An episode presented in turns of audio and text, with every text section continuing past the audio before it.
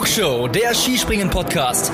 Alle News zum Skispringen der Männer und Frauen, spannende Hintergrundstories und exklusive Interviews. Präsentiert euch das deutsch-österreichische Trio Tobias Ruf, Louis Holuch und Gernot Clement.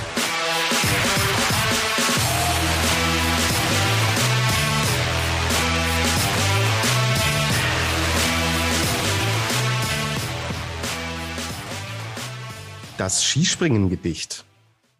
Nach Bischofshofen entsteht eine neue Epoche. Immer wieder Österreich heißt es nicht in dieser Woche.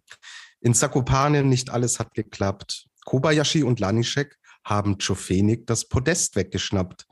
Gernot ist traurig und pfeift aus dem letzten Loch. Im Flugshow Freudenfieber war er abwesend wie in Zakopane der Kamilstoch. Die ÖSV Olympia Hoffnungen nur im zarten Keimen. Tristesse bei Clement, das macht was mit einem. Zu lange waren sie getrennt, das Moderatorenherz hat geweint. Das Warten hat ein Ende, die drei Skisprungtenöre sind wieder vereint. Damit hallo und herzlich willkommen. Eine neue Ausgabe der Flugshow und endlich wieder zu dritt. An meiner Seite, Gernot, nach deinen ganz tollen und netten Seitenhieben, wenn ich dann äh, mal kurz abwesend war, habe ich es mir heute nicht nehmen lassen, das Skispringen-Gedicht nur dir zu widmen. Ich bin sehr froh, wieder mit dir podcasten zu dürfen.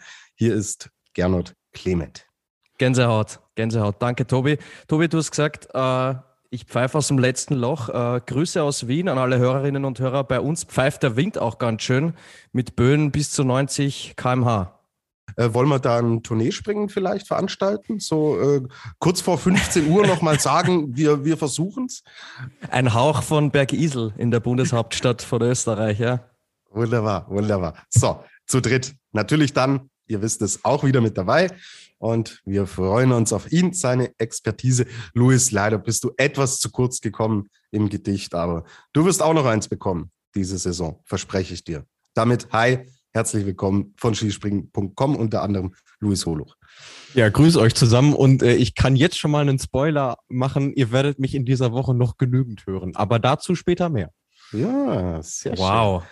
Alles klar. So, wir blicken zurück, wollen das relativ kurz halten heute auf die zwei Springen in Zakopane, die wir gesehen haben und legen heute, weil wir auch merken, die Fragen von euch da draußen sind äh, da sehr, sehr eindeutig, dass wir uns heute auch gezielt dem Thema Olympianominierungen widmen wollen. Deswegen haben wir eine vollbepackte Sendung und da auch coole und sehr, sehr aktuelle Informationen für euch, auch was die ersten Aufstellungen, Nominierungen für Olympia angeht, denn die sind, heute ist Montag, der 17. Januar, nämlich jetzt auch schon bekannt gegeben worden. So, blicken wir erst zurück auf Sagopane. Luis, in unserer kleinen, feinen WhatsApp-Gruppe hast du dich als nicht der allergrößte Fan dieses Wochenendes in Zakopane geoutet. Äh, warum hat es dich denn nicht so mitgenommen wie hm, andere Wettbewerbe? Ich, ich kann es gar nicht so genau greifen. Ähm, das Problem war irgendwie, dass, dass die Geschichte so schwer in die Gänge gekommen ist. Also das plätscherte so dahin, es gab so wenig Highlights und äh, ja, ich habe mich auch gefragt, so was, was soll ich jetzt eigentlich daraus lernen? Und deswegen war für mich eigentlich so eine erleichternde Nachricht, dass du vorhin meintest, komm, lass uns mehr über Olympia sprechen als über dieses Wochenende, weil ich nicht weiß, was ich für Lehren draus ziehen soll. Und irgendwie hat es auch so Flashbacks an die vergangene Saison, weil Mai, da hatten wir zwei Zakopane-Wochenenden, aus denen wir nicht so wirklich schlau geworden sind und äh, irgendwie hat das jetzt da so nahtlos dran angeknüpft. Gernot, wie schnell kriegt man jetzt aus österreichischer Sicht die Paul-Außerleitner-Schanze rüber nach Peking? gut, gut, gut, sehr, sehr gute Frage, ja. Ähm, ja. Vielleicht sind sie sich ja ähnlich. Wer weiß, wer weiß. Die, die Springer wissen es ja selber noch nicht. Sie wissen es noch nicht, aber du ja. weißt ein bisschen, worauf ich anspiele jetzt nach äh, diesem Quadruple-Header, den wir gesehen haben in, äh, in Bischofshofen.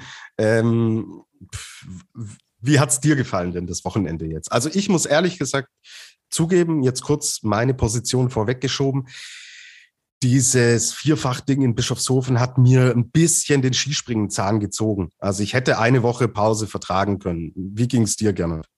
Ja, mir ging es ähnlich. Also grundsätzlich war ich mal froh, dass wir an dem Wochenende, also dass die Springer an dem Wochenende nicht mehr in Bischofshofen waren. Also das war schon mal zumindest eine positive Nachricht. Ich hätte nicht eingeschalten, ich hätte nicht eingeschalten, wirklich. Es ist äh, ähm, Bischofshofen. Also ganz ehrlich, öfter sieht man im Fernsehen nur Vereidigungen von österreichischen Bundeskanzlern. Ja, so schön. Wow. Wow. Tobi jetzt schon in Höchstform. Also ähm, ja, so schön die Anlage in Bischofshofen auch ist, aber irgendwann ist dann auch mal gut. Es war halt in diesem Jahr schon was Besonderes, ne, weil ja der, der 6. Jänner war ja ein Donnerstag, also in Deutschland Januar natürlich und, und deswegen gleich das, das Wochenende danach ähm, quasi stattgefunden hat. Und ja, also wie so, ich muss dazu sagen, ich habe mir die Wettkämpfe erst im Nachhinein anschauen können. Äh, wegen Job etc. Und war aber dann ziemlich erstaunt, dass ich dann plötzlich gesehen habe in Zakopane diese tausenden Fans. Ähm, das hat mich am Anfang ein bisschen irritiert. Äh, ja, ich habe mich dann relativ schnell daran gewöhnt, weil ich es in Adelboden und Wengen auch, auch schon ein bisschen gesehen habe. Aber man stellt sich dann schon erstmal die Frage, okay, Omikron und Co. Ähm, hohe Infektionszahlen, ähm, Maßnahmen auch bei uns, 22 Uhr Sperrstunde, Maskenpflicht etc. Und dort stehen halt Tausende von Fans feiern.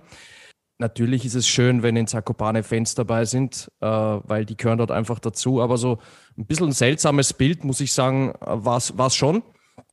Und ja, das Wochenende, wir haben in unserer Rückschau zur Tournee gesagt, der Luis und ich, wir haben ein bisschen Angst vor dem Tourneekater.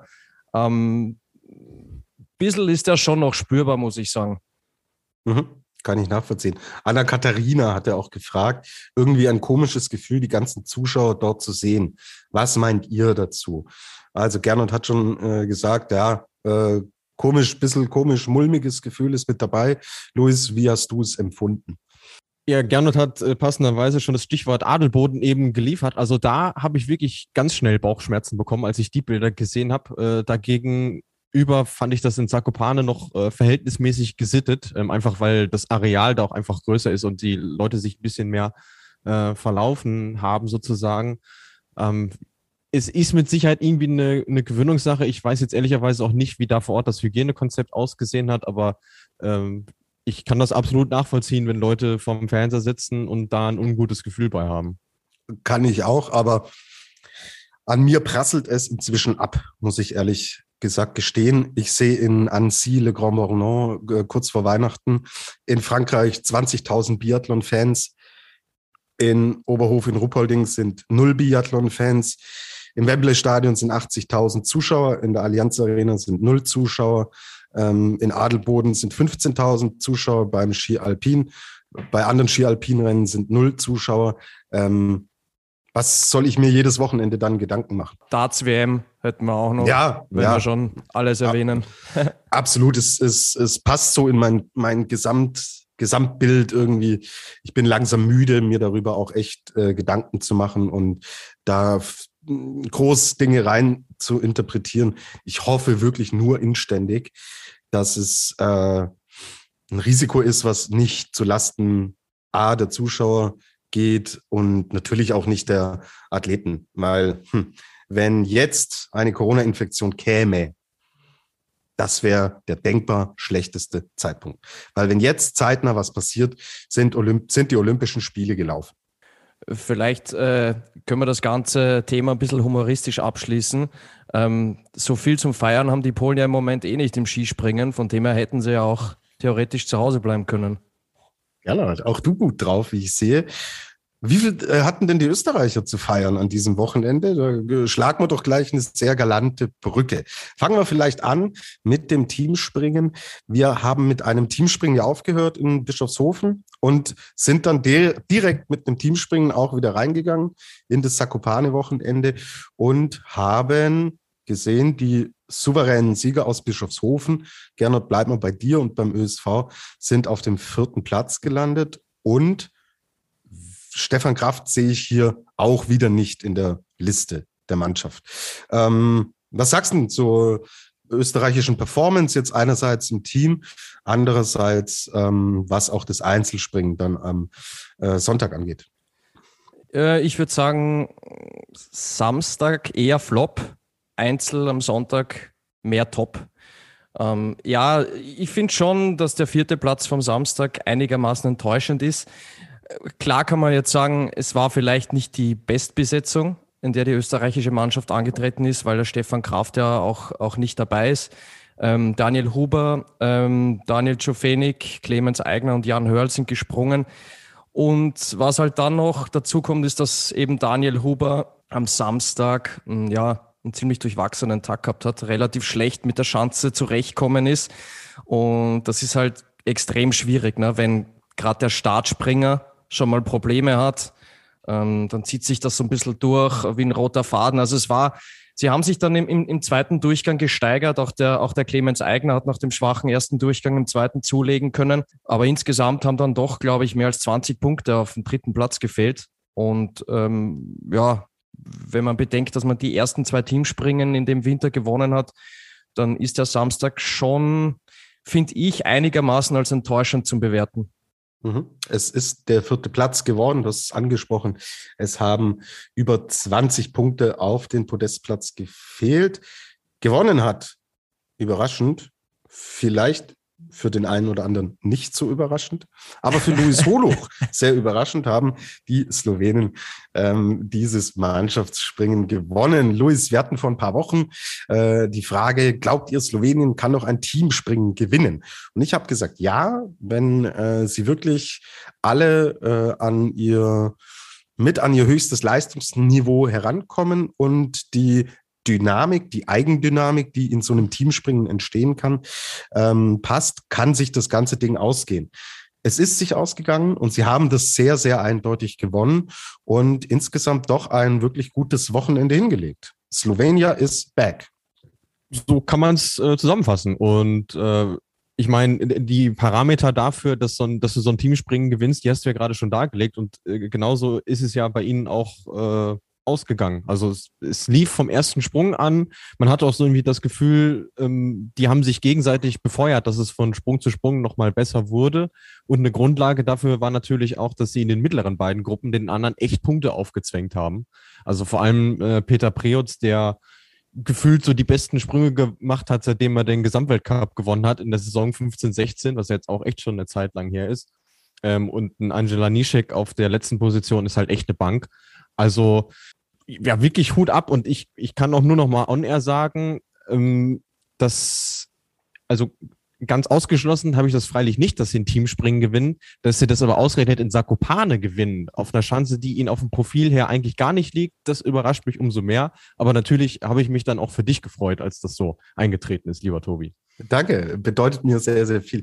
Dann sprechen wir über die Mannschaft, die auf den zweiten Platz gekommen ist. Es waren am Ende 0,6 Pünktchen vor Japan, aber die deutsche Mannschaft hat sich nach Bischofshofen dann doch auch zurückgemeldet. Und ich glaube, dass wir das echt enttäuschende Ergebnis aus Bischofshofen ähm, hatten wir hier ja nicht thematisiert im Podcast, aber ich glaube, dass wir dieses Ding schon äh, ein bisschen zur Seite schieben können. Man hat bei den Deutschen extrem gemerkt, diese Tournee-Müdigkeit, die Bischofshofen-Müdigkeit und dass sie insgesamt in all diesen Tagen in Bischofshofen mit vereinzelten Ausnahmen einfach mit der Schanze auch nicht gut zurechtgekommen sind. So. Und wenn dann unter all diesen Gesamtumständen ein Teamspringen stattfindet und die Luft eigentlich eh schon längst draußen ist, dass dann so ein Ergebnis passieren kann. Und äh, ich glaube, was war es, der sechste Platz äh, beim ja. Teamspringen in Bischofshofen, dass sowas passieren kann. Da sprechen wir wieder von Dynamiken. Ähm, äh, absolut, absolut okay, kann passieren. Umso besser, umso wichtiger die Reaktion, die die Mannschaft jetzt entsprechend am Samstag gezeigt hat. Severin Freund, Stefan Laie, Markus Eisenbichler und Karl Geiger kommen also, wie gesagt, auf den ähm, zweiten Platz und haben dann durch die Bank durch eigentlich wirklich einen sehr, sehr schönen Wettkampf gezeigt. Äh, Geiger souverän, wie wir ihn die ganze Saison mit kleinen Abstrichen erlebt hatten, auch hier wieder zu sehen. Und ja, der Eisei ist einfach ein verrückter Hund, der, wenn alles klappt, äh, äh, dann ist der ja äh, wahrscheinlich der Beste der Welt. So, wenn wirklich alles klappt, ist der äh, mit diesem 141,5 Meter Sprung, äh, dann ist alles möglich. Und da blicke ich auch schon ein paar Wochen voraus. wenn ihm die Chance liegt und ihm zwei Sprünge in einem Wettbewerb aufgehen, ja, dann ist alles möglich. Also auch das sehr, sehr gut zu sehen, dass wirklich nach all dem, was zusammen kann, mit den Stürzen und so weiter in Bischofshofen, mit Anzüge, Disqualifikation, da kam wirklich dann äh, alles äh, hat, man, hat man schön oben reingegossen in den Bischofshofen äh, Bottich und deswegen umso wichtiger die Reaktion, die wir jetzt hier gesehen haben. Wer mir wieder gut gefallen hat und Gernot, hm, äh, die Japaner sind im Kollektiv. Mich überraschen sie, wie gut und stabil sie sind und ähm, ja, irgendwie sind sie so kleine Geheimfavoriten. Ja, würde ich auch so sehen. Ähm, vor allem, wenn man jetzt auf das Teamspringen zurückschaut, dann hatte ja ähm, der Jojo Kobayashi ja gar nicht seinen allerbesten Tag. Also er hatte schon, schon starke Sprünge, aber so, ich habe mir mal die, die Einzelwertung angesehen. Also wenn man quasi das Teamspringen als Einzel gewertet hätte, da wäre Kobayashi nur, nur unter Anführungszeichen Neunter geworden. Mhm. Und das ist ja im Moment für seine Verhältnisse ähm, ja, nicht, nicht das, was er sich wünscht. Und von dem her zeigt das auch, wie sehr die anderen drei im Bunde äh, auch abgeliefert haben. Also der, der dritte Platz extrem stark, 0,6 Punkte hinter, hinter Deutschland. Das ist, wie, wie viel ist das? Das ist nicht, das ist nicht einmal ein halber Meter, oder? Ja. ja. Also Wahnsinn, echt äh, richtig, richtig stark. Und im Hinblick auf Peking, äh, ich habe es ja auch schon mal anklingen lassen, der asiatische Kontinent wer weiß, es könnte es könnt sie schon beflügeln, aber man muss sie auf jeden Fall auf dem Zettel haben. Das finde ich übrigens sehr spannend jetzt eben, weil Slowenien ja gewonnen hat, äh, dass sie plötzlich halt im absoluten Favoritenkreis mit dabei sind beim, beim Teamspringen. Und äh, ja, wenn man sich Lanischek und Prejoc anschaut, was die am Samstag da gezeigt haben, Shampoo, würde an Marko Nautovic sagen.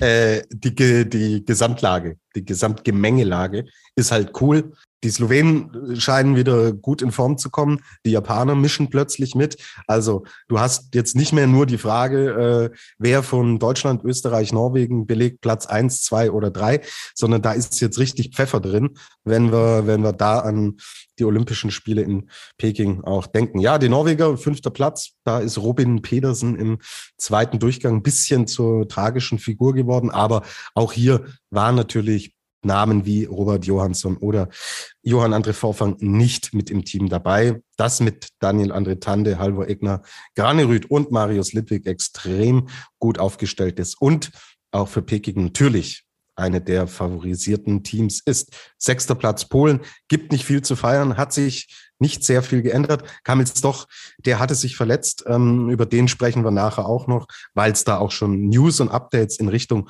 Olympia gibt. Ich würde sagen, wir springen dann rüber in den Sonntag und ich habe Marius Lindwig gerade als starken Springer bezeichnet. Er hat auch wieder mal geliefert. Lindwig ist voll dabei und gewinnt am Sonntag in Zakopane mit zehn Punkten vor Karl Geiger und Angela Nischek, der, wie gesagt, auch im Teamspringen schon einen sehr, sehr guten Eindruck hinterlassen hat. Ryoyo Kobayashi wird hier Vierter und dann folgen zwei Österreicher mit Daniel Czofenik, Daniel Huber, Kilian Payer auf sieben und Jan Hörl auf Platz acht. Was fangen wir denn jetzt damit an, Freunde? Kobayashi ist schlagbar. Also diese Überform, die wir zur Vier-Schanzentournee bis zweites Springen Bischofshofen hatten, die ist weg. Will da einer widersprechen? Also ich will nicht widersprechen. Du hast vollkommen recht. Also ist auch meine Meinung. Ich will sogar noch einen Schritt weiter gehen, äh, was ich auch immer in den Folgen gesagt habe, äh, dass die nie so richtig da war. Also ich habe von ihm noch keinen wirklich perfekten Sprung gesehen. Auch während ja. der Tournee nicht. Aber Louis auch noch keinen schlechten in dem Winter, oder? Nö, aber den habe ich jetzt an dem Wochenende auch noch nicht gesehen. Aber äh, ich würde nicht sagen, dass er eine Überform hatte bis dato. Okay, ja, interessanter Ansatz. Ähm, war dann die Kon Konkurrenz einfach schwächer oder ähm, wie kommen diese dann, diese ersten drei Siege zu, äh, zustande in Folge und auch die Führung im Gesamtweltcup? Ähm, naja, sicherlich haben die auch äh, sich Reserven offen gelassen. Ähm, dann hast du bei dem einen oder anderen vielleicht noch so ein Quäntchen auch Bedingungen gehabt oder Kampfrichternoten soll es ja auch gegeben haben, das ein oder andere Mal in den letzten Wochen. Also ich finde, es kommt ja immer viel zusammen äh, in, in, so einem, Springen. Ähm, auch wenn das jetzt natürlich nicht heißen soll, dass er die Springen nicht aus eigener Kraft äh, gewonnen hätte, aber ich finde in den Sprüngen an sich äh, vom technischen Ablauf her so, da hat er äh, sich immer noch Reserven offen gelassen und die hat er jetzt in Sakopane auch gehabt.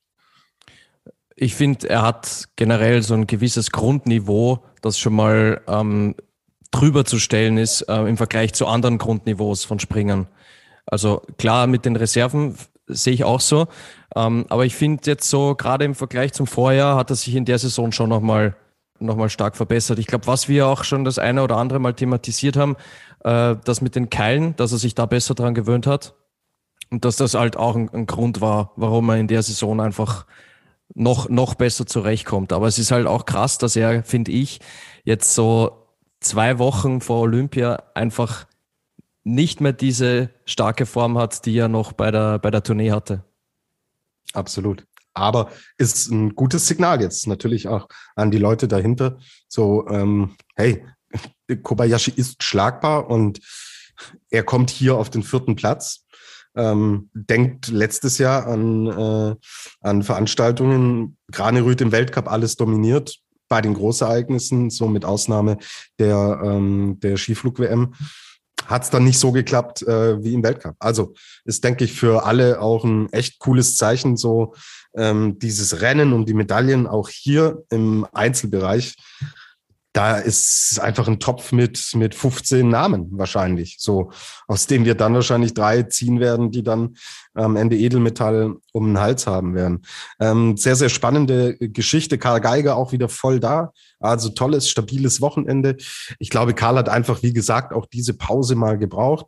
Dieses, diese Stabilität in seinem System, die war jetzt in Sakopane wieder voll, voll erkennbar. Und ja, schauen wir auf den Gesamtweltcup. 941 Punkte, Kobayashi, Geiger 897. Dieser Zweikampf geht also auch weiter. So, Gernot, jetzt sehe ich hier in der Ergebnisliste ein Jahrgang 2002 kommt hier ein Jahrhunderttalent aus Österreich auf uns zu. Daniel Schofenig. Jahrhunderttalent, okay, ist vielleicht ein bisschen hoch, hochgegriffen, aber er ist wahrscheinlich auch einer der, was man sich seit vielen Jahren erhofft hat, so aus der zweiten Reihe, die so jetzt langsam wirklich in den Status sich hineinarbeiten, dass sie konstant äh, zum Weltcup-Team gehören und zeigen, dass sie auch vorne mitspringen können. Ja, also wie weit er schon ist mit 19 Jahren, muss ich sagen, das beeindruckt mich extrem.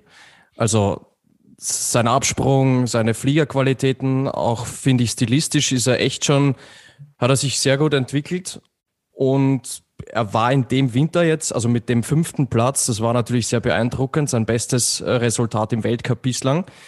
Er war in dieser Saison schon dreimal in den Top Ten und wenn er so weitermacht, dann fährt der junge Herr Czofenik auf jeden Fall mit nach Peking. Davon gehe ich aus.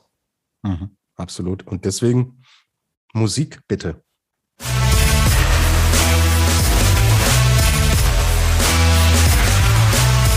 Flugshow präsentiert den Adler des Wochenendes. So, die Erklärung haben wir vorne weggeschickt. Daniel Czofenik gewinnt den Adler der Woche. Und das auch tatsächlich mehr als verdient. Luis, Gibt es Dinge, die wir im Endeffekt, bevor wir dann gleich zum äh, brennend heißen Thema Olympia-Nominierungen kommen, gibt es Dinge, die dir gerade im Einzelspringen aufgefallen sind, die wir hier jetzt noch nicht, noch nicht größer und breiter diskutiert haben? Ja, ich würde in dem Zusammenhang noch ganz kurz über einen äh, generellen Gesamteindruck vom deutschen Team sprechen wollen, mhm. weil es schon irgendwo ich habe so einen Zwiespalt, fangen wir mal so an, ich habe so einen Zwiespalt. Einerseits ähm, sind die Ergebnisse, die die drei Herren geliefert haben, die auch in den zweiten Durchgang gekommen sind, äh, völlig okay. Also äh, Platz 10 für Markus Eisenbichler, äh, Platz 20 für Severin Freund kann man absolut mit leben. Was die Reihe dahinter dann äh, gezeigt hat, das hat mir nicht so gefallen. Auf der anderen Seite, wenn man es dann wieder vergleicht mit dem, äh, über das, äh, was wir in der letzten Saison ähm, an deutschen Ergebnissen in Sakopane hatten, wo wir ja von Debakel sprechen mussten, ist es ironischerweise ja schon wieder eine Steigerung. Und ich finde, das ähm, darf den deutschen Fans da draußen auch durchaus ein bisschen Hoffnung geben, weil ähm, der Kontrast ja schon irgendwo ziemlich groß ist. Da hatten wir, glaube ich, Platz 15 oder so als bestes Ergebnis. Ähm, und ich meine erkannt zu haben, dass sie ähm, im Grunde genommen die Flugshow-Herangehensweise gemacht haben. Jetzt vergessen wir mal das, was in Bischofshof passiert ist und konzentrieren uns auf was Neues, was da kommt. Äh, das war schon ganz okay so. Und in Peking dann die andere Flugshow-Herangehensweise fliegt, soweit es geht. Ähm, genau. Äh, bildet dann gleich auch so ein bisschen die Diskussionsgrundlage, wenn wir über die Olympianominierungen sprechen. Es haben uns jetzt noch äh, zwei Hörerfragen erreicht. Date fragt, haben zum Beispiel äh, Länder wie Kasachstan immer vier Startplätze oder dürfen sie nur für ein Team springen, vier Starter schicken? Antwort B. Äh, Kasachstan gehört im Nationenvergleich zu den schwächsten Nationen und hat deswegen aktuell nur zwei Startplätze. Ähm, aber wenn du vier Springer hast, die für so ein Teamspringen in Frage kommen, darfst du die natürlich schicken. Und was auch noch ganz charmant war, jetzt komme ich noch ein letztes Mal zu Bischofshofen zurück, da waren die Kasachen ja im Finale sogar als Achte. Bedeutet gleichzeitig auch, alle vier Springer haben jetzt ein lebenslanges Weltcup-Startrecht, was sie im Einzel vermutlich nicht erreicht hätten. Okay. So, und wer in dieser Folge nochmal Bischofshofen sagt, zahlt fünf Euro in die Flugshow. In ich wollte es gerade sagen. Okay? Ich wollte es gerade sagen, Luis, hör auf endlich mit Bischofshofen. Dann sage ich Bongau. Ist das, ist das lieber? Nein, nein, ab jetzt striktes Verbot. Mal schauen, ob wir uns wirklich dran halten. Kamera- und Drohnenbilder fragt, könnte man nicht mal deutsche COC-Springer mit in den Weltcup nehmen? Äh, ja, aber macht an so einem Wochenende meiner Meinung nach keinen Sinn. A, ähm, scheiße, wie komme ich da jetzt raus? In den vier Springen vor Zakopane lief es ja nicht so gut für die deutsche Mannschaft, ja. Und dass man jetzt im Endeffekt die nächste Gelegenheit auch nutzt, um gleich wieder im Endeffekt in den Flow reinzukommen. Deswegen wäre das in diesem Fall meiner Meinung nach ähm, nicht 0,0 sinnvoll gewesen. Und es geht jetzt darum, fünf Athleten für Peking zu finden. Das ist schwer genug. Und da muss man äh, auch als Bundestrainer jede Referenz im Endeffekt nutzen, die man bekommt. Wenn jetzt dieses Team steht, und ich kann mir vorstellen, dass es dann in Titisee Neustadt oder Willingen auch passiert, wenn man sagt, okay, wir gehen A, kein Infektionsrisiko mehr ein, B, nimm wir vielleicht noch mal lieber einen Tra Trainingsblock mit ähm, statt einen Wettkampf kann ich mir gut vorstellen, dass wir in diesen Springen dann auch äh, deutsche COC-Starter sehen können. Das halte ich auch äh, für durchaus möglich. Ähm, die Polen machen es zum Beispiel vor, die schicken für TTC Neustadt ihre äh, COC-Mannschaft. Auf der anderen Seite wäre es jetzt aber auch verschenkt gewesen, wenn du deutsche COC-Starter zu einem Weltcup schickst, wenn parallel ein COC in Oberstdorf stattfindet. Da geht es auch noch darum, äh, die Quotenplätze zu holen, dass äh, das Weltcup-Team eben zu SIP weiterreisen darf. Ähm, und den Job müssen die Jungs im TOC dann halt erledigen. Mhm, sehr, sehr guter Punkt. Gut, dann würde ich sagen, ähm, schauen wir rüber. Und zwar schon Richtung Olympia. Und ja, jetzt dreht sich natürlich die Frage darum, ähm, wie wird es aussehen? Ähm, Dani Kuhl erstmal schreibt uns Glückwunsch an Tobi für den Slowenien-Tipp. Vielen, vielen Dank. Bin ich sehr stolz. Habt ihr einen Favoriten für das Olympia-Team-Springen? Gernot kann man, glaube ich, noch nicht konkret beziffern, oder? Boah, gerade nach, nach dem Teamspringen jetzt in Zakopane würde ich sagen, es gibt vier, fünf Länder, äh, die die Chance haben, Gold zu holen. Also wenn Österreich einen super Tag hat, kann Österreich Gold holen, aber kann Österreich genauso gut Fünfter werden.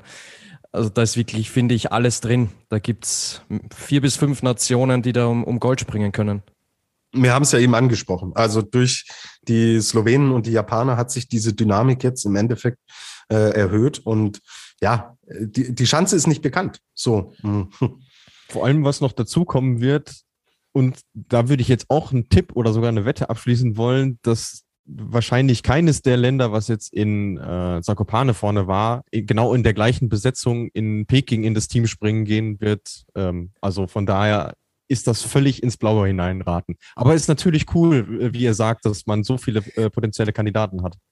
Ja, und ich äh, gehe auch davon aus, wenn zum Beispiel jetzt in TTC Neustadt schon wieder ein Teamspringen stattfinden würde, dann wären die ersten drei sicher nicht, also würden die ersten drei sicher nicht so aussehen äh, wie jetzt in Zakopane, bin ich mir ziemlich sicher. Absolut. Bin ich voll dabei. Gut, gehen wir rein. Ähm, Markus Eisenbichler Best, die Lea fragt, sind bisher nur Karl und Eisei für Olympia nominiert? Ja, die sind noch nicht nominiert, aber okay. Also wenn die nicht, wenn die nicht mehr krank werden, sind die Fixstarter und sind fix mit dabei. Und da sind wir bei der nächsten Frage. Lea 12-01. Bis wann muss Stefan Horngacher den Olympiakader nominieren? Das ist der 24.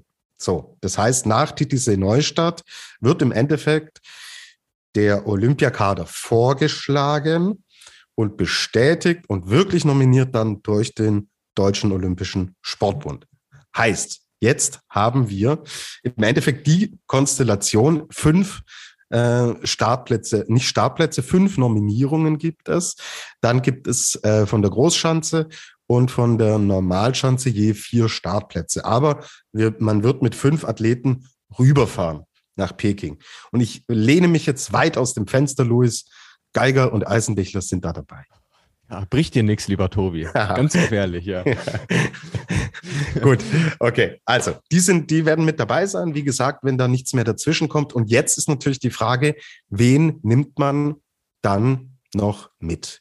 Die interne Olympianorm des Deutschen Skiverbandes haben erfüllt Stefan Laie, Andi Wellinger, Pius Paschke, Konstantin Schmid.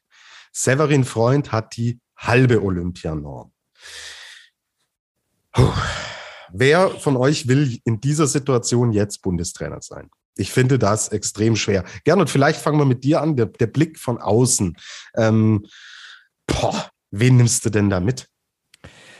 Also neben Karl Geiger und Markus Eisenbichler würde ich jetzt spontan, also aufgrund der aktuellen Form, würde ich Severin Freund mitnehmen. Und ich würde Stefan Leier mitnehmen. Die vier wären im Moment mein Einser-Quartett. Äh, ein Fünfter dürfte ja noch mitfliegen. Äh, da würde ich, wenn er sich jetzt in TTC Neustadt rehabilitiert, Pius Paschke noch mitnehmen.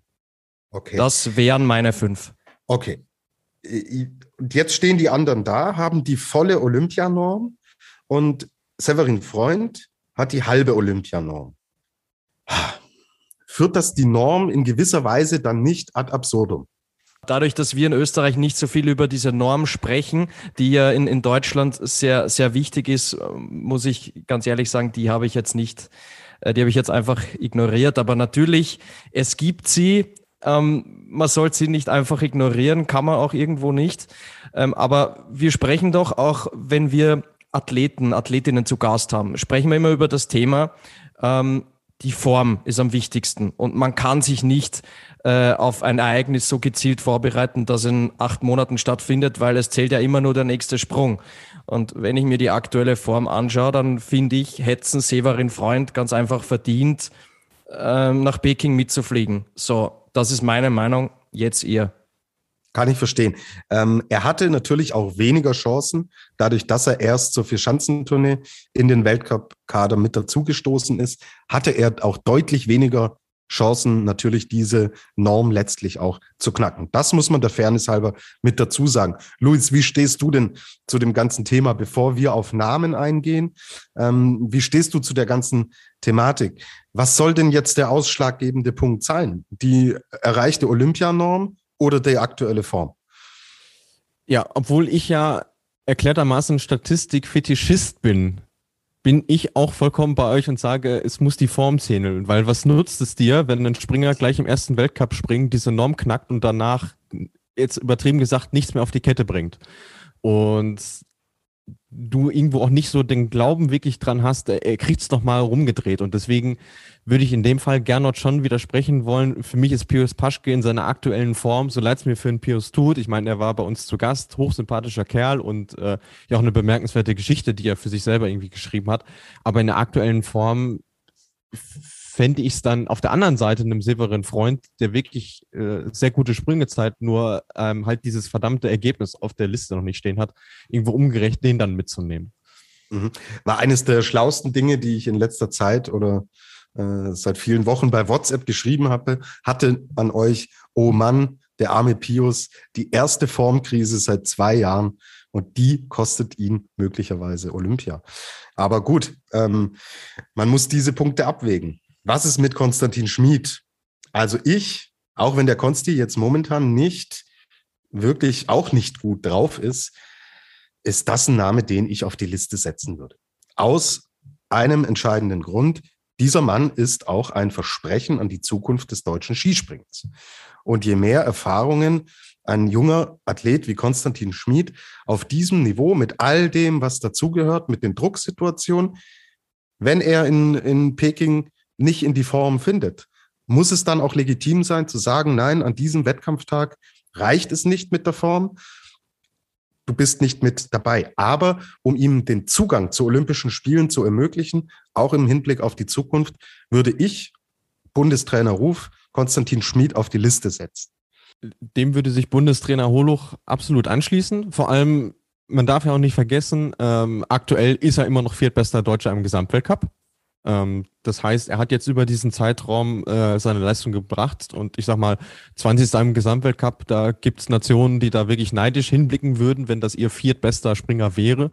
Und er hat ja schon Erfahrung bei einem Großereignis gesammelt, denn er war ja im Quartett bei der Skiflug-WM in Planica in der letzten Saison dabei und hat da auch bewiesen, dass er auf der größten Bühne, wenn es darauf ankommt, Leistungen bringen kann. Und ähm, aktuell würde es sicherlich nicht schaden, jemanden auf seinem Niveau äh, mit dabei zu haben, gerade wenn die anderen Namen, die man da noch zur Auswahl hätte, sich aktuell, aus welchen Gründen auch immer, nicht aufdrängen.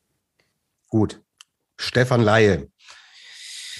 Ich würde ihn mitnehmen. Ich finde ihn extrem konstant. Er bringt die Erfahrung von 2018, die, wo er auch echt überraschend dann äh, für Markus Eisenbichler in die Mannschaft noch gerückt ist bringt er mit und ich glaube, er kann schon auch ein stabilisierender Faktor in Peking sein. Für mich ist er vor allem auf der Normalschanze absolut gesetzt. Der mit seiner Sprungkraft, äh, wo ich auch immer so den Glauben dran habe, äh, dass ihm das vielleicht noch ein bisschen leichter fällt, was auch so die Energie angeht, äh, im Sprung zu konservieren, das äh, könnte genau seine Paradedisziplin sein. Also mitnehmen würde ich ihn unbedingt und für mich gehört er auch äh, für den, auf der Normalschanze äh, eindeutig zum Aufgebot. Und was machen wir, wenn Pius Paschke jetzt ein sehr, sehr starkes TTC Neustadt-Wochenende zeigt und beispielsweise ein Severin Freund das nicht zeigt? Ja. Ja. Hm. Sagen wir mal so, ähnlich wie, wie wir es bei den Damen auch diskutiert haben, ja, welche Ergebnisse zieht man denn jetzt zu Rate? Welche Chancen sind überhaupt vergleichbar mit der Schanze? Würde ich diese Neustadt ausklammern, weil die vom Profil her mit sehr wenigen Chancen was gemeinsam hat. Äh, klar ist es ein Indikator dafür, dass du vielleicht nochmal zu besserer Sprungform findest. Andererseits äh, kann das natürlich auch äh, purer Zufall sein ähm, dass dir ausgerechnet diese Chance an diesem einen Wochenende gut liegt. Also ich würde auch davor warnen, dieses eine Wochenende dann zu hoch zu heben. Zumal, und das habe ich in unserer Gruppe auch geschrieben, ich äh, den Glauben dran habe, dass Severin Freund in TTC Neustadt diese Norm knacken wird. Er hat dort schon gewonnen, ist dort immer super gesprungen und ich sehe keinen Grund, warum das jetzt anders laufen sollte. Und ich glaube, wenn er die, äh, die ganze Norm knackt, wird auch er derjenige sein, der dann diesen fünften Platz mit nach Peking nimmt. So leid es mir echt tun würde für Pius Paschke. Und ja, hm, da gibt's noch einen anderen Namen, der die Norm auch geknackt hat, der äh, nicht mit minder einer goldenen Medaille und zwei Silbermedaillen bei den letzten Olympischen Spielen ähm, äh, da wirklich triumphal äh, aus Südkorea zurückgekommen ist. Lea fragt, glaubt ihr, Andreas Wellinger schafft es zu Olympia? Ich glaube nein. Das hat A mit der ähm, Konstanz zu tun in dieser Saison. Und jetzt kommt auch noch mit dazu, Sakopane musste er im Endeffekt, was, was die Qualifikation, oder? Dass er da Schmerzen, äh, diese am Freitag, die abgebrochen wurde. Im Training, genau, ja. Training, Training ja, genau. Ja. Äh, Schmerzen im Knie, Wellinger fliegt nach Hause, kann sich A nicht mehr empfehlen. Man muss mit seinem Knie wirklich höllisch aufpassen. Er bringt diese Konstanz nicht mit und damit, so leid es mir auch für den total sympathischen Andy Wellinger äh, auch tut, ist er meiner Meinung nach nicht der fünfte Mann, der mit nach Peking fliegt. Ja, habe ich äh, leider gar nichts groß zu ergänzen. Okay, gut. Wir sind dann äh, gespannt und haben nächste Woche natürlich dann äh, in der neuen Ausgabe der Flugshow auch das, äh, was Bundestrainer Stefan Horngacher sicher nach jetzt schlaflosen Nächten dann auch entschieden hat. Haben wir auf Papier und dann sehen wir, wer vom deutschen Team im Endeffekt zu Olympia fährt. Schreibt uns da gerne auch. Also sobald das draußen ist, schreibt uns gerne oder jetzt auch im Vorfeld, wen würdet ihr mitnehmen? Ähm, wer würde diesen Platz vier und fünf, weil äh, ihr braucht uns nicht schreiben, dass man Geiger und Eisenbichler mitnehmen sollte. Das wissen wir selber. Aber ich fände es da auch spannend, tatsächlich mal ein bisschen Meinung von euch da draußen zu hören. So, switch mal rüber in ein Land, das diese Norm nicht hat. Österreich. Gernot, wie wird dann letztlich im österreichischen Skiverband entschieden, wer diese fünf Athleten sind, die nach Peking fliegen? Also genau, also ich kenne diese Olympianorm bei uns nicht. Ähm, ich gehe jetzt einfach mal davon aus, dass die gesamte Saison über beobachtet wird, ähm, wer welche Platzierungen ähm, einfährt. Und ja, dann schaut man sich das alles an und dann wird eben entschieden, welche fünf Springer dann äh, nach Peking mitfliegen werden. Ähm, bei uns muss man aktuell sagen, also drei sind Fixstarter mit äh, Stefan Kraft, Daniel Huber und Jan Hörl, haben alle drei in diesem Winter schon ein Springen gewonnen. Also irgendwo logisch, dass, ähm, dass die drei dann auch, dann auch mit dabei sind. Klar, Stefan Kraft, ja, er ist im Moment leider, leider absolut nicht in Form, hat jetzt auch ja die, die Weltcups in, in Zakopane ausgelassen. Es kann sogar gut sein, dass er auch TTC Neustadt noch auslässt um einfach zu seinem, zu seinem Flugsystem zu finden, weil er hat selbst im Interview gesagt, er hat im Moment kein Flugsystem. Also es ist ein, ein einziges Gewürge, äh, das Ganze seit, seit Garmisch-Partenkirchen. Und aber trotzdem, wer hat im letzten Winter zum Beispiel gedacht, dass Stefan Kraft Weltmeister wird? Also ihn finde ich, ihn, ihn muss man ganz einfach mitnehmen, auch weil er jetzt in, in dem Winter schon einmal ganz oben gestanden ist. Also Stefan Kraft, Daniel Huber, Jan Hörl fix. Und dahinter, ähm, hm, das ist eine sehr gute Frage. Ich würde jetzt spontan sagen, Daniel Jofenik, wenn er die Leistung jetzt auch in TTC Neustadt bestätigen kann. Er ist jung, er ist unbekümmert, er, hat Qualitäten und, und wie du es auch beim, beim Konstantin Schmid gesagt hast, Tobi, es ist halt unser Zukunftsversprechen und ähm, wer weiß, dann, dann in vier Jahren, vielleicht ist er dann sogar reif äh, für, die, für die Medaillen. Und deswegen, ich würde ihn auf jeden Fall mitnehmen. Äh, für mich ist er im Moment der vierte Mann. Fünfter Mann im Moment würde ich sagen Manuel Fettner. Routinier hat sich wirklich super zurückgekämpft. Das hat ja letztens auch die, die Uli auch nochmal betont äh, in unserer Rückschau zur Tournee, dass es einfach schon grandios ist, wie, wie ein, ein Manuel Fettner jetzt einfach sich wieder zurückgemeldet hat. Ähm, und ja, das wären jetzt so meine fünf. Also Kraft, Huber, Hörl, Joe Fenig im Moment mein vierter und an fünf äh, Manuel Fettner. Philipp Aschenwald, ja, der ist leider im Moment nicht, nicht wirklich in Form. Und der Michi Heiböck nach seiner Bandscheiben-OP, ja, da, da fehlen ganz einfach die, die Ergebnisse. Klar, er war jetzt in Bischofshofen einmal in den Top Ten, ähm, das soll man auf jeden Fall nochmal herausheben. Aber insgesamt fehlen ihm die, äh, ja, fehlen ihm die, die Ergebnisse, die es dann letztendlich braucht, um nach Peking mitzufliegen. Das haben die anderen ja auch geschafft. So, ähm, wenn die, wenn da jetzt das beste Resultat Platz 20 wäre und man dann sagt, ja, wir nehmen den Jofinik trotzdem mit, nur weil er jung ist, äh, okay, dann. Jofenik. Heißt er. Schofenig. Dann, ja. dann gehe selbst ich mit meiner, meiner, äh, meiner Devise Jugend forscht äh, natürlich dann auch an Grenzen. Aber sie haben die Ergebnisse ja auch geliefert. Ja, also einen Satz will ich, will ich schon noch dazu sagen, warum ich jetzt auch Michi Heiberg erwähnt habe, ist einfach, weil er ein Routinier ist. Und ähm, gerade bei so Olympischen Spielen, äh, jung, unbekümmert ist immer schön und gut, aber ein bisschen Erfahrung, die braucht es halt auch. Ne? Und äh, ja, gerade grad ein Michi Heiböck, der habe ich ja schon einige Male erwähnt, der tut so einem Team schon auch gut, aber es fehlen ganz einfach die Ergebnisse bei ihm. Aber Stichwort Erfahrung, da gibt es doch im österreichischen Team gar keinen besseren als Manuel Fettner. Also das ist ja schon mal, finde ich zumindest ein gutes Gegenargument, zumal er ja in der letzten Saison, wenn ich mich recht entsinne, auch Richtung Oberstdorf, so auf dem letzten Drücker noch äh, auf den WM-Zug aufgesprungen ist und da auch äh, seine Leistung gebracht hat. Also das ist ja auch ein Mann, der kann große Ereignisse, ob auf einem Ski oder auf zwei Ski. Absolut. Wer weiß, vielleicht sehen wir ja Teil 3 der Trilogie. Waldi Fiemme, Bischofshofen und dann Peking. Jetzt hast du Bischofshofen schon zweimal seit Tobis Verwarnung gesagt. Das sind so dementsprechend 10 Euro, Herr Clement. Okay, Oder willst du es in Schilling bezahlen? In Schilling? Na, überlegt euch was. Überlegt euch eine Strafe. Ja, wir lassen uns da sicher was einfallen. Gut, okay. Auch hier werden wir dann im Endeffekt äh, final sehen, wen ähm, der Andi Wietholzel dann mit nach Peking schicken wird. Der Dade hatte gefragt, seht ihr äh, eine Chance, dass Kraft nicht mit äh, zu Olympia fährt, wenn er gesund ist und sich fit fühlt? Fährt er mit, Gernot hat es gesagt.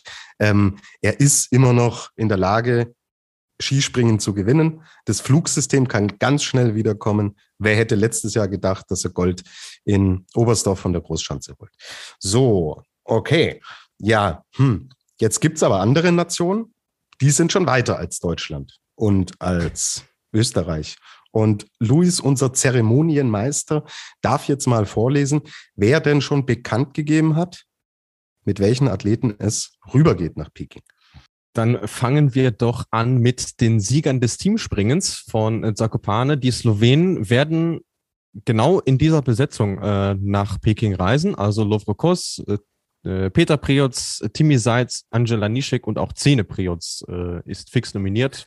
Alles andere wäre bei seinen Leistungen in dieser Saison auch äh, arg verwunderlich gewesen. Auch die Japaner haben schon nominiert.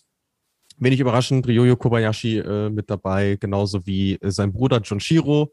Daiki Ito, Naoki Nakamura und Yukiya Sato. Also auch die hätten logischerweise noch jemanden in der Hinterhand. Äh, mit Ito einen, der jetzt bei seinen, ich glaube, es müssten die vierten oder die fünften Olympischen Spiele für ihn sein. Also das ist ja auch eine Hausnummer.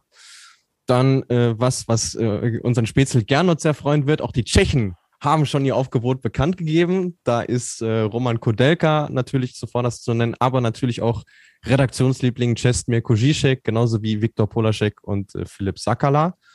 Auch aus China, aus dem Gastgeberland, kennen wir den Starter, der mit dabei sein wird. Das wird Kivo Song sein, der im Sommer Grand Prix Punkte geholt hat. Die beiden Esten, Arti Algro und Kevin Malzev, sind ebenfalls fix.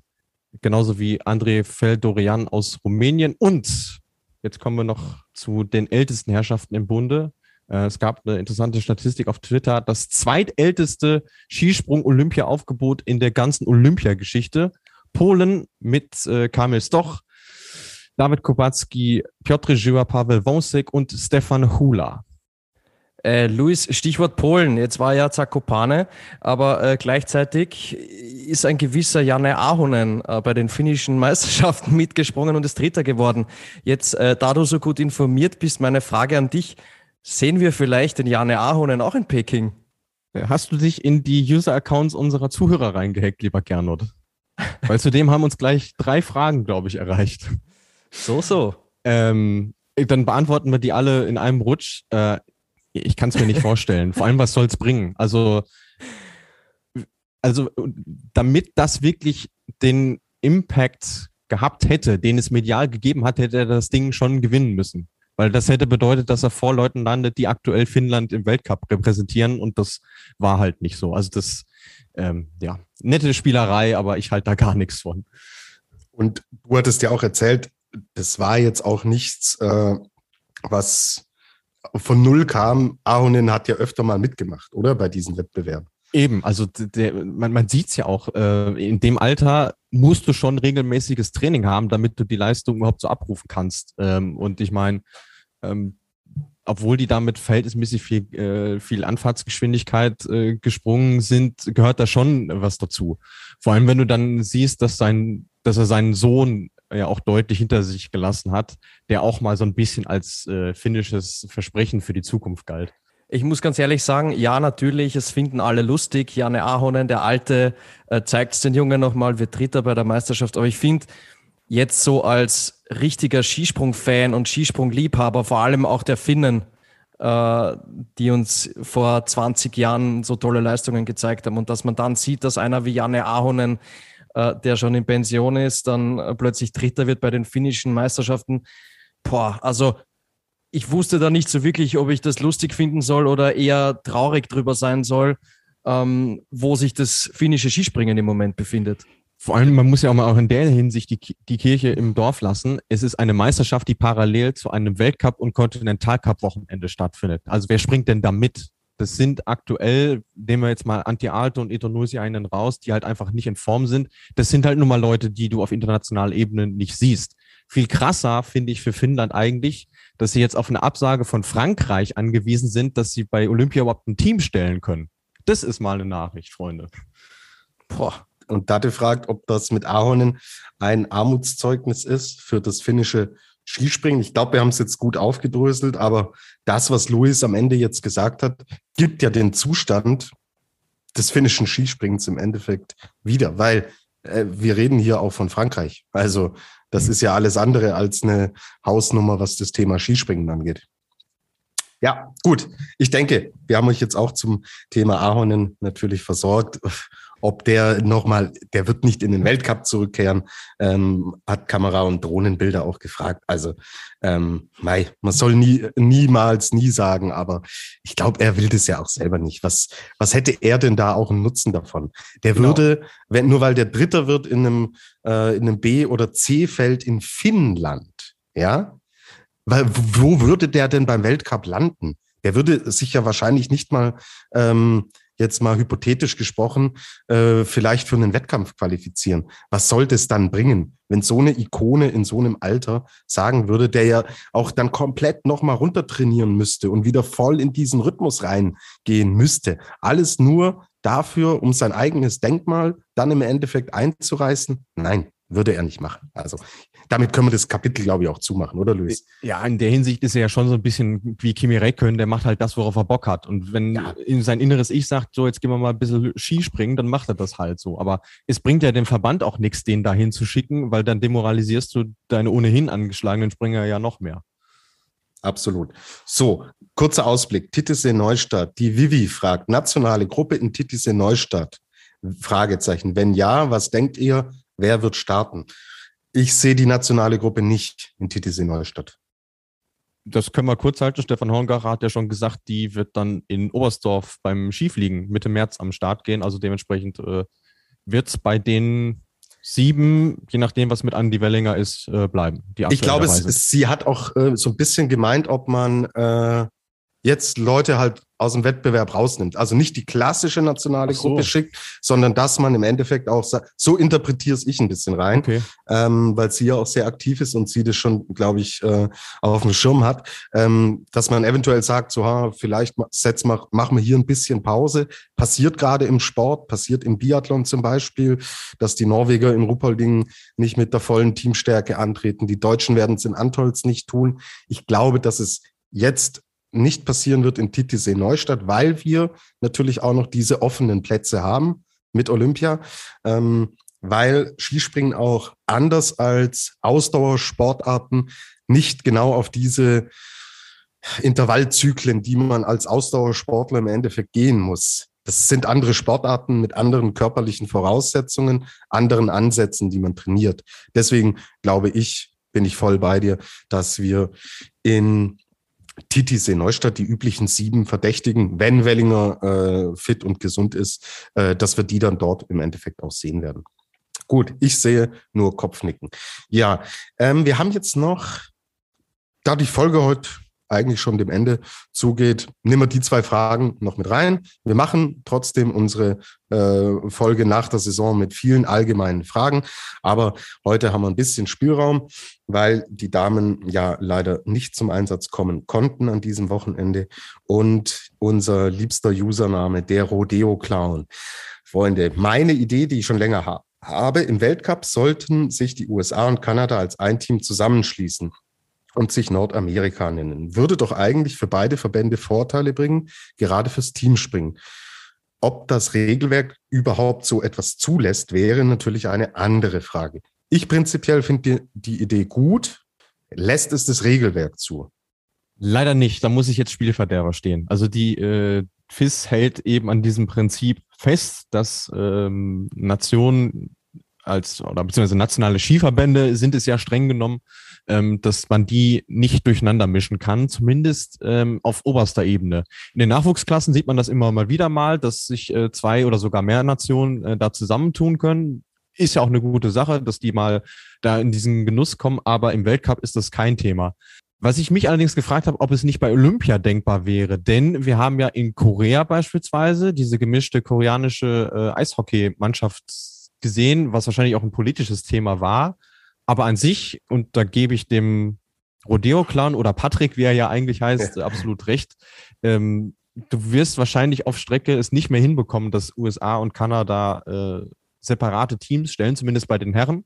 Ähm, von daher wäre das ein Win-Win für beide Seiten. Äh, Korea ist eine rein politische Geschichte. Okay. Ähm, du, du, kannst, du kannst ja dann nicht einfach sagen, dann könnten wir ja auch sagen, machen wir doch Deutschland und Österreich eine Mixed-Staffel im Biathlon. mit der Lisa Hauser, ja, ja. mit, ja, oder? Mit ja. dem Felix Leitner. Dann holen wir noch äh, die, die, die Preuß, holen Kühn oder, oder also nur, nur vom Grundgedanken her. Ja, ja? Also, dass man einfach so sagen kann, für diese eine Sportart schließen sich Nationen einfach zusammen. Geht nicht. Keine Chance. Unmöglich, sorry. sonst wäre ja auch ATI Agro-Finne.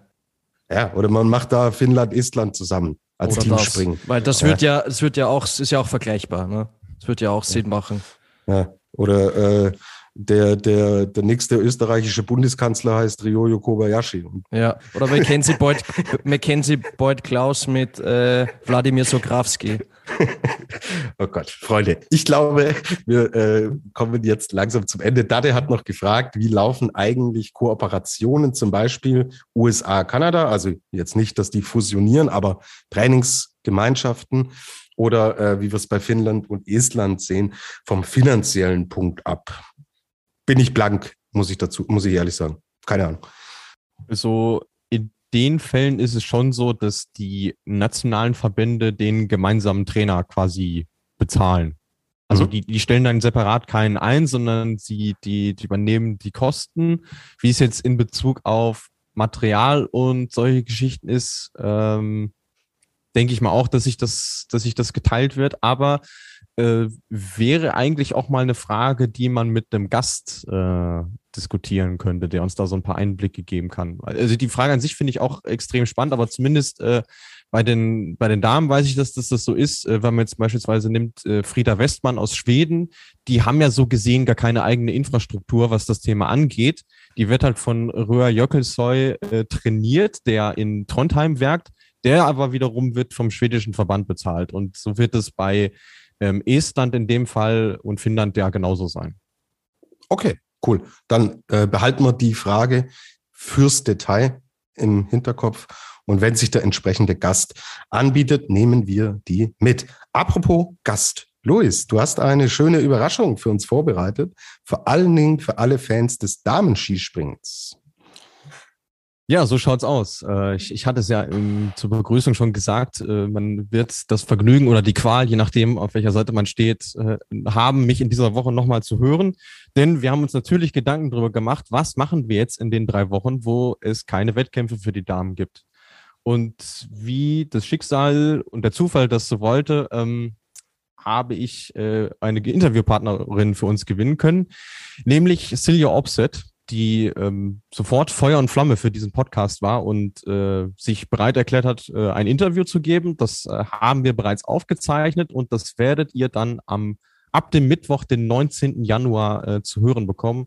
Äh, rund eine Stunde lang ist es geworden, finde ich sehr, sehr äh, hörenswert, weil sie wirklich bei keinem Thema scheut, ihre Meinung zu sagen. Das ist jetzt egal, ob es diese Wettkampfpause ist oder Olympia oder Themen wie jetzt Gleichberechtigung oder Skifliegen. Also im Grunde genommen, äh, wie man es von einer Norwegerin kennt, äh, die hält mit nichts hinterm Berg, äh, ist sehr sympathisch, äh, sehr viel Freude gemacht, äh, das zu führen. Und äh, ich hoffe, euch da draußen äh, wird dieses, ja, eine Überraschung ist es ja jetzt nicht, aber dieses kleine Schmankerl dann äh, ebenso viel Freude bereiten.